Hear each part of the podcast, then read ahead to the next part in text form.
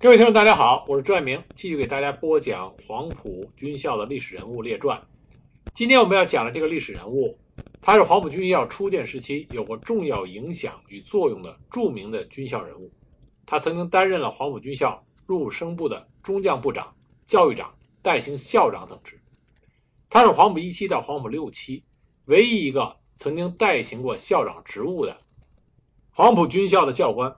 他主管黄埔军校入伍生的教育训练，而且他是中国军界著名的军事家和军校教育家。他为人非常正直，所以在国共双方的军事将领里面都有很高的威望。这个人就是方鼎英。方鼎英又名同春，别号伯雄，一八八八年出生于湖南新化县一个农耕书香之家。他四岁。私塾启蒙，因为家道艰难，立志奋发图强，不敢懈怠。一八九七年，十岁的方鼎英考入到本县白溪市大成书院就读。一八九九年，他十二岁考入到长沙明德学堂。一九零零年，他又考入湖南省省立实业学堂。一九零二年春，在方鼎英十五岁的时候，湖南巡抚拟由各校选送五十名学生赴日本留学。方鼎英由实业学堂选送考试被录取，赶赴日本东京，出入弘文学院学习日语，兼补习普通学科。不久，他搬到新田区新化同乡会事务所，与创办《民报》时候担任编辑的陈天华同住。著名的革命先驱陈天华对于方鼎英影响颇大，那么也正是由陈天华介绍方鼎英加入了同盟会。一九零五年，方鼎英投考日本振武学校被录取。一九零八年，由振武学校毕业，奉派到日本野战炮兵第十六联队入伍训练，当士官候补生。一九零九年，方鼎英进入到东京日本陆军士官学校第八期炮兵科学习。一九一零年，方鼎英参加了同盟会的小组求知社。这求知社呢，主要是以军人为主，例如蔡锷、唐继尧、曾纪吴。赵恒惕，以及国民党早期著名的政论家宋教仁等人。一九一一年春，在日本陆军士官学校毕业以后，方鼎英结束了他长达九年的留日学习经历。回国之后，他出任保定陆军军官学校第一期入伍生总队炮兵队教官。所以那个时候，在保定军校就读的白崇禧、薛岳，这些都是方鼎英的学生。一九一一年，武昌起义爆发。应炮兵司令曾纪吾的邀请，方鼎英南下，参加了汉阳之役的司令部工作。一九一二年，他就任湖南岳阳镇守府司令部参谋处处长兼教练科科长。后来他辞职，到北京任陆军部炮兵科一等科员，负责编辑陆军炮兵操点射击教范以及军事兵卒的教科书籍。在这期间，他编写了一本《陆军炮兵操典》。以及陆军炮兵射击教范，这是我国炮兵最早的书面教材。为了让自己的知识更加丰富，方鼎英在一九一七年趁着北京陆军部派员赴日留学这个机会，就再度去日本留学，进入到日本东京陆军炮工学校普通和高等两科学了各一年，然后他又在日本千叶野战炮兵射击学校学了一年，东京帝国大学造兵科研究一年。一共又留学了四年。一二一年春，方鼎英应湖南督军赵恒惕等人的联名电邀，返回到长沙，任湖南陆军第一师参谋长。当时赵在湖南筹办自治，倡言联省自治，并且有出师援鄂之意。那方鼎英呢，就被赵委任为援鄂军总指挥部参谋长。在作战中，方鼎英指挥部队击溃了王占元的主力部队孙传芳部。一九二二年，方鼎英奉北京政府大总统黎元洪的委派赴日本视察，回来以后在上海见到了谭延闿，他劝说谭延闿随着孙中山革命，到湖南发动倒赵运动。一九二三年，谭延闿奉孙中山大元帅令入湘讨贼，方鼎英被委任为讨贼军第一军司令部参谋长，直驱衡阳去讨伐赵恒惕。后来，讨贼军第一军军长宋鹤庚。离职到上海养病，方鼎英就代行讨贼军第一军军长的职务。一九二二年六月，陈炯明部在广州发动兵变，谭延闿奉孙中山的电令，率领方鼎英等湘军部队南下驰援广州之围。途中遭遇到江西督军方本人率领赣军与陈炯明相呼应，准备进攻广东的北江。于是谭延闿率领湘军第二、三、四军沿着史南大道堵击，方鼎英率领第一军由史南大道右侧。翻山越岭，向史兴河中游地段急进，威胁赣军的左翼，断其退路。经过急行军，官兵已经是精疲力尽，而且缺少粮饷、弹药和衣服。方鼎英鼓舞官兵士气，身先士卒，每日吃红薯充饥，坚持苦战了十一天，终于击败了赣军，令其全部退出了广东。等方鼎英率领他的部队到达广州之后。由谭延闿的带领觐见孙中山，孙中山当面的嘉奖了方鼎英，并且赠予了手提机关枪八挺，赠予方鼎英的部队。一九二四年二月，方鼎英率领湘军进驻广东河源新丰交界的地方，与时任粤军总司令部参谋长的蒋介石初次见面，并且相识。后来呢，湘军因为南下水土不服，所以生病过半，方鼎英就率领部队返回了湖南。一九二五年中秋前，他再应谭延闿的电邀，赶赴广东。在黄埔军校筹办的初期，方鼎英正在湖南统领宋鹤庚部的湘军，人数最多的时候一万多人。湘军中许多的青年军人受到国民革命的运动的感召，在军中闻讯投考黄埔军校。由于当时校方规定，投考黄埔军校必须要有举荐介绍人，所以呢，方鼎英。他曾经举荐介绍了黄埔一期的刘保定、陈玉南、黄埔五期的宋仁楚等人进入到黄埔军校就读。在此前后，谭延闿曾经多次电报催促方鼎英南下广州，因为黄埔军校的军校教育长的位置本来是给方鼎英留着的。那么谭延闿致电让方鼎英南来，但是方鼎英迟迟未到，于是汪精卫就推荐邓演达代理教育长。蒋介石心里边中意的是方鼎英，但是苦于方鼎英不到，身边又没有其他的合适人选，所以就接受了邓演达。一九二五年八月，方鼎英抵达广州，被谭延闿任命为驻粤建国湘军整理处副监，兼建国湘军第一军讲武学堂帮办。同年十一月，在唐延闿和蒋介石的推荐下，他们想让方鼎英出任黄埔军校入伍生部部长。一九二五年十二月，广东召开统一的军事教育会议，蒋介石以陆军总监的身份主持该会议，议令军校改名为中央军事政治学校，将各军在广州开办的所有军校停办，学员统归军校管理。会议结束的时候，蒋介石将黄埔军校入伍生部中将部长的任命状给了方鼎英，严明归校长直接领导。因为这个时候，邓演达只是以少将军衔。代理教育长，而方鼎英在湘军中已经任过代军长兼师长，并且曾任北伐军特遣军总指挥，已经是中将军衔，所以无论是军中资历还是当时的军衔地位，都在邓演达之上。因此，这个时期关于军校教育训练事宜都是由方鼎英来确定。期间，方鼎英受蒋介石的委托，接办了第三期的毕业分配与第四期的升学事宜。一九二六年四月初，邓演达调任。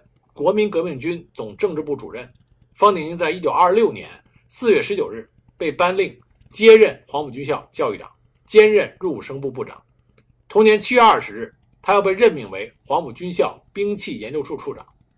而这个时候，黄埔军校随着广东革命形势的蓬勃发展而扩张，学员与教官都剧增，学校经费开支也由前三期以前每个月二三十万元，增加到每月要一百几十万元。由于方鼎英是士官第八期生，当时在校任职的何应钦、毛伯龄都属于他的学弟，因此在军事教育和训练方面，方鼎英有比较多的话语权。为了缓解军校与时俱进的庞大训练计划以及军事训练教官缺少的情形，他先后推荐和介绍了王木松、张华甫、周斌、张春浦等一批士官生入校担任高级教官和教职。同年七月，北伐开始以后，方鼎英奉命留守后方，任黄埔军校代理校长，兼任广州长州要塞司令部司令官。就任前，方鼎英曾经推脱他想返回到国民革命军第二军，到前方参加北伐。蒋介石就劝说他，说：“本党的命脉在黄埔，今天以党的命脉交给你，责任何等重大，你却要回二军去带兵北伐。只要你把学校办好，将来还怕没兵带吗？”方鼎英就听从了蒋介石的劝说，接任了代行校长。期间，因为副校长李济深还兼任着国民革命军总参谋长、第四军军长及广州后方留守处主任等繁多的职务，所以黄埔军校教育训练的事务都落在了方鼎英的肩膀上。这个时候，校本部以及平冈、蝴蝶冈、雁塘等地一共有教职学员入伍生，一共一万两千多人，这都由方鼎英统筹和负责安排教育事宜。在黄埔期间，方鼎英翻译审定了军校四大教程。他每天清晨就提前起床，到操场检查学生操练，晚上推迟睡觉，查看学生寝室。他经常给学生讲话，提倡军官要身先士卒，养成吃苦耐劳的精神，鼓励学生自觉自愿地锻炼身心。方鼎英在军事教育方面的水平非常的高。当时中国号称有三个军事家：蔡锷、蒋百里。张孝怀，但蒋百里对方鼎英非常的看重，他对人说：“中国应该有三个半教育家，这半个就是指的是方鼎英。”方鼎英在他担任黄埔军校代校长的这两年间，可以说是呕心沥血。这个期间也是北伐最需要人才的时候。方鼎英为北伐前线一共输送了五千多优秀的军校毕业生。蒋介石对方鼎英非常的感谢。他认为方鼎英是他唯一一个可以放心的担任黄埔军校代校长的人选。在率军北伐临行前，蒋介石曾经召开过全校大会，在会上，蒋介石就说：“我北伐之后，大家要跟我在校时一样，遵守校训，服从方教育长的领导。方教育长对我来说是前辈，我把他当作先生一样看待。他是你们的老师，也是我的老师。”方鼎英在担任入伍生部部长的时候。他将办事机构设为秘书、总务、军事、外语诸科，根据学生不同的文化程度的要求，设置了普通科学课程，扩大了学生视野。为使得教育与现代军事相适应，他向蒋介石建议，要想教育好学生，必须先要有好的先生，就得广揽人才，望今后用人尺度放宽些，既给予进黄埔军校的军事人才较高的待遇。蒋介石采纳了他的建议。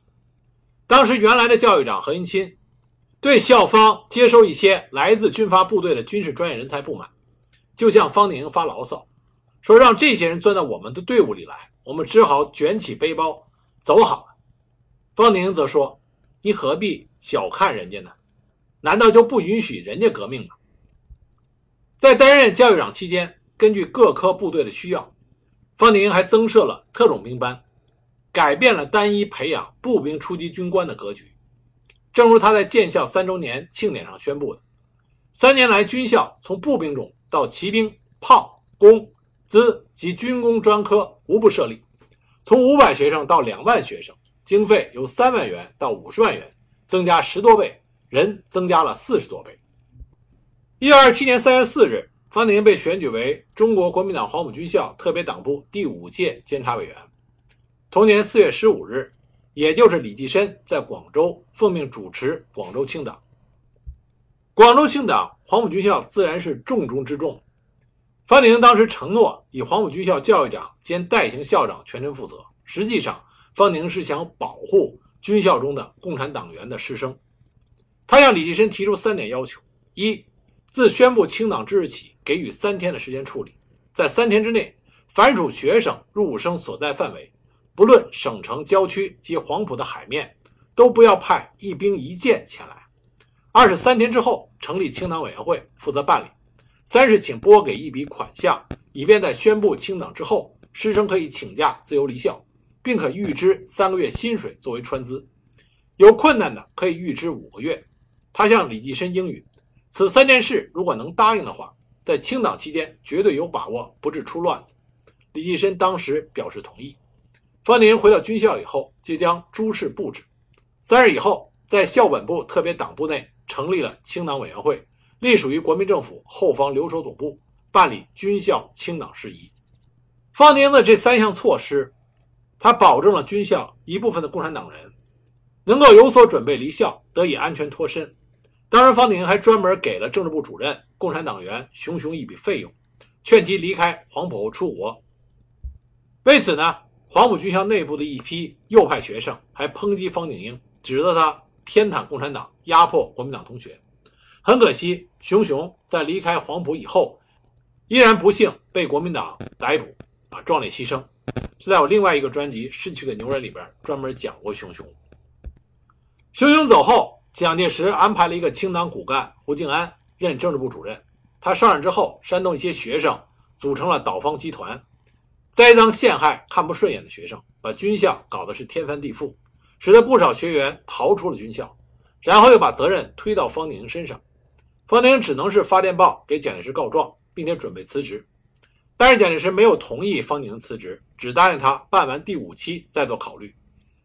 不过蒋介石明示，对学校任何问题回去照章办理就可。得到了蒋介石的尚方宝剑，方鼎英最终使黄埔军校恢复了平静。恢复了正常的教育秩序。在清党的过程中，正是因为方鼎英的爱护，所以保护了不少的黄埔师生，这让他赢得了很多学生的敬重，也受到了周恩来在他之前担任黄埔军校政治部主任的周总理的称赞。一九二七年十月，方鼎主持整编黄埔军校学生军，并被任命为广东第八路军，也就是总指挥是李济深的部队，其中新编第十三军军长。统辖广东新编第一师，师长黄木松；湘军第二师师长许克祥，湘军第三师师长陈渠珍，以及第四师主要为黄埔军校教导总队改编部队。以该军为基础，另以粤军李福林一部、桂军黄绍竑一部、滇军范石生部编成北伐军中央军，由方鼎英率领，经湘南向长沙北进。我们都知道，在一九二七年后半年，中国共产党发动了三次武装起义。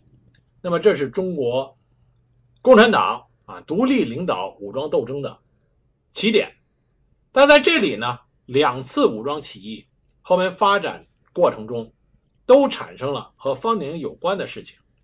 那么这两件事情呢，都可以看出来：首先，方鼎英在黄埔学生中的威望；第二个，他对黄埔师生的爱护。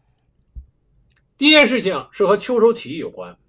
当时一九二七年秋，方鼎去新编十三军当军长，因为要讨伐唐生智，他率部到达了湖南。这个时候，毛泽东所领导的秋收起义军工农革命军第一团中发生了一件大事，这件事情就和方宁有关系。当时工农革命军第一团团长陈浩、副团长徐树、参谋长韩昌建都是黄埔学生，他们在随毛泽东。上井冈山以后，看见条件十分艰苦，逃兵不少，就对革命丧失了信心。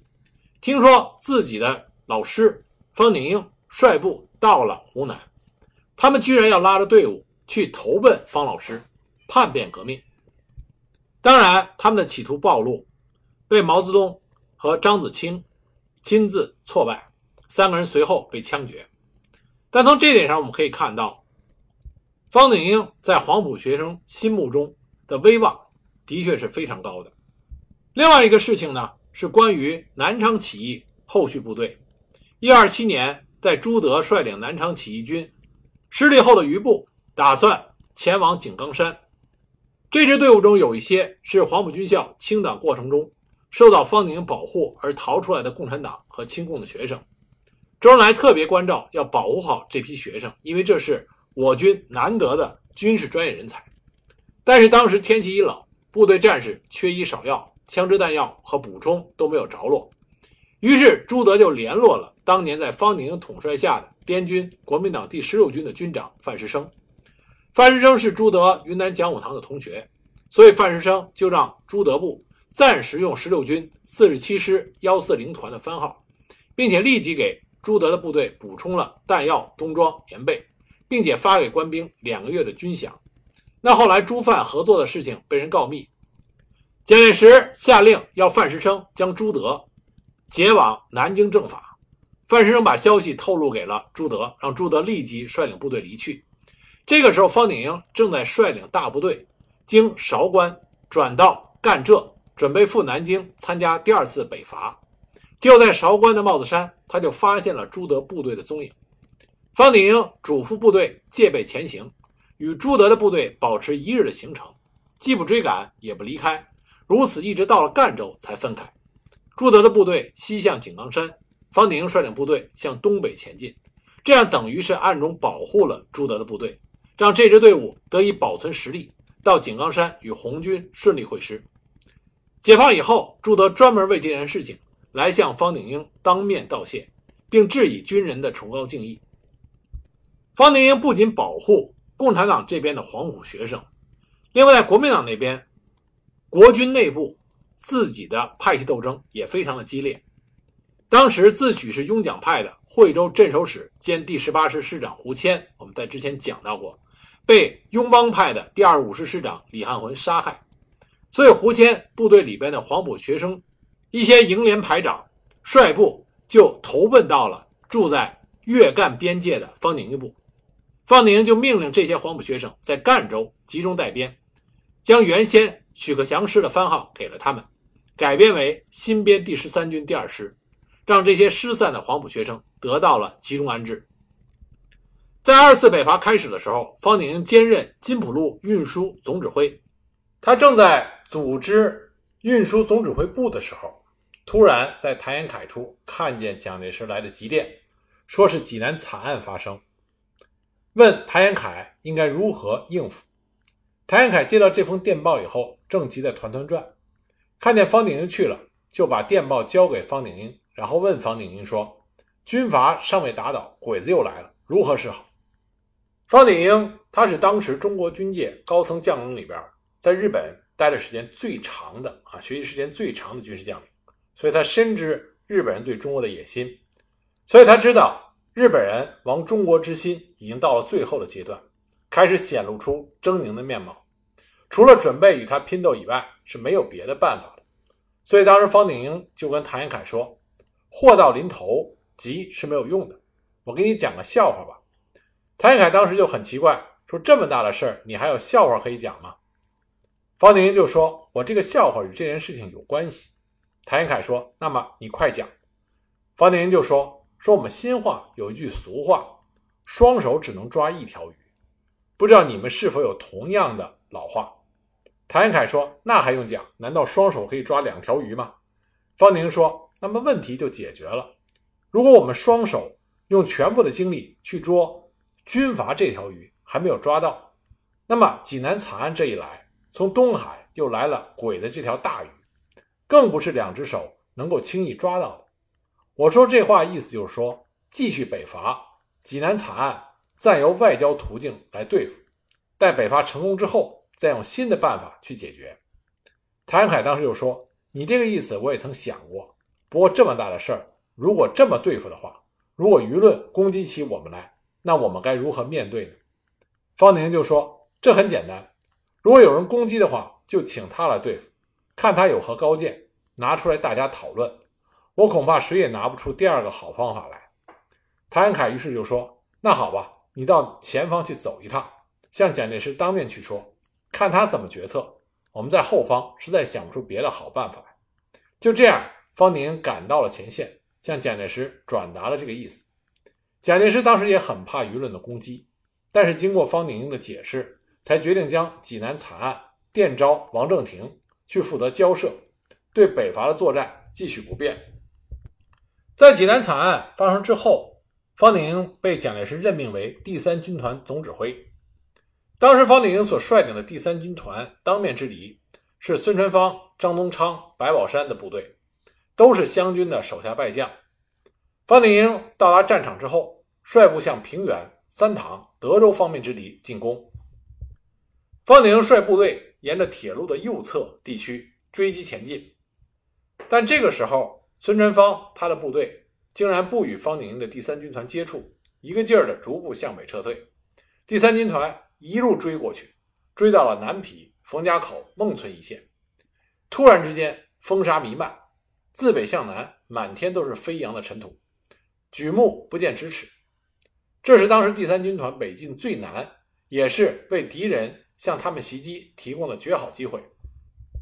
方鼎英一看形势不利，决定先下手为强，出其不意的反向敌人猛扑。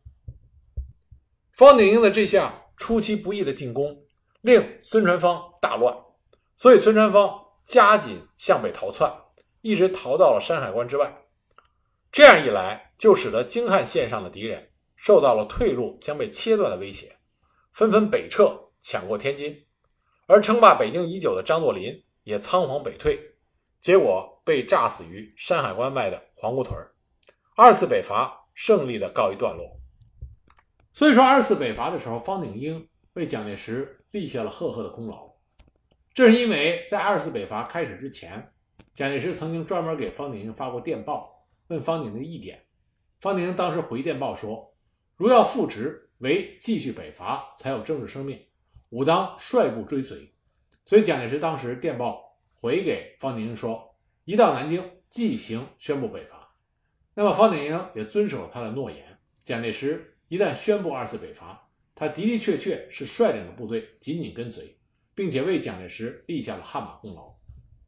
二次北伐取得了空前的胜利，但是在方鼎英的眼里，二次北伐告一段落之后，各路的总司令、各路的总指挥齐聚于北京。据方鼎宁的回忆，当时李宗仁、白崇禧的桂系第四集团军，并没有到京津地区，反而是在武汉按兵不动。那么看见蒋介石胜利了，所以就跟来了北京，向蒋介石建议说，这次北伐。四集团军没有尽到力，愿意去追击奉军以收拾残局。李宗仁、白崇禧的部队大都是唐生智的老底子，他自己的嫡系贵军只带来了一个团做卫队，所以基本上在方鼎英的眼里，李宗仁、白崇禧的打算就是说，胜则功归己有，败则是唐生智的家当。但蒋介石呢，也是将计就计，派遣何成俊。召唤唐生智回来，给了唐生智二十万元的活动经费，让他从桂系的手里将自己原来的老底子夺回来，来制约李宗仁和白崇禧。那白崇禧在得到蒋介石的同意之后，将其第四集团军沿着金凤县的丰台、天津、塘沽等地摆着，自己则按约奉军的杨雨婷与山海关相会，订立以关为界、互不侵犯、互相呼应的密约。并且同级参谋长叶奇在火车上商议，计划到廊坊下车向驻军讲话。结果车刚进站，尚未停住，叶奇突然发现站上所立欢迎唐总司令的牌楼巍然犹在，所以当时就惊讶地喊道：“唐梦霄回来了！你看这牌楼。”白崇禧转头一看，急忙高喊：“不要停车！不要停车！速开车！速开车！”于是锁成车，一直开回了汉口。就这样。桂系李宗仁、白崇禧手中的第四集团军唐生智的部队又回到了唐生智的手中，而这样造成的恶果就是蒋桂战争箭在弦上，不可避免了。这个时候的方鼎英，他眼看着在二次北伐胜利之后，中国仍然处于内战连连的边缘，所以心急如焚。这个时候，孙中山先生的灵柩停在北京西山古寺。蒋介石以中山先生的信徒而自居，所以到北京以后就赶到这座北京的古刹守灵，开会、办公、会客都在此处举行。方鼎英就趁着蒋介石闲暇的时候，根据孙中山先生的遗嘱向蒋介石建议。方鼎英这么说的：“总理的遗嘱要我们打倒军阀，完成北伐。”这次战役告一段落，可以告无罪于总理在天之灵矣。今后我们所应做的，便是打倒帝国主义，取消不平等条约了。我认为帝国主义者很多，应该采取远交近攻之策，将帝国主义者中最凶恶的日本帝国主义作为我们的首要之敌。今后应该采取攘外以安内之策，对于日本帝国主义定一个准备十年的军事计划。济南惨案。是日欲亡我砍在我们脖子上的第一刀，如再不准备对付，则他的第二刀、第三刀随时可以砍来。眼看大好河山将在我们手上送掉，这岂是总理信徒们所应该有的行为？我以为只要能以党政手段对内，绝对避免军事行动，不搞内战、自相残杀的话，有了十年的军事准备，日本帝国主义虽然强，我敢包打。现在奉军主力虽然已经退出山海关，但还是悬挂着五色国旗，居官顽抗。我已经派人与张作霖父子最相信的总参议杨宇霆联系了三次，奉军愿意前来投诚，但请你写一笔亲笔信，交于我。代赴山海关，把杨雨婷喊来见你，一切由你当面交代，则奉军亦可不战而来归矣。那说到这里，蒋介石当时很兴奋，以拳头捶着桌子说：“好，当然我们应该这么做。”方鼎一看蒋介石表示赞同，而且这么的痛快，非常高兴，认为总理有灵，所以方鼎心里也很高兴。可是没过几天，蒋介石找他谈话。和前几天的态度完全的不一样，到底蒋介石的态度发生哪些变化？为什么会让方鼎英极度的失望呢？我们下一集再给大家讲。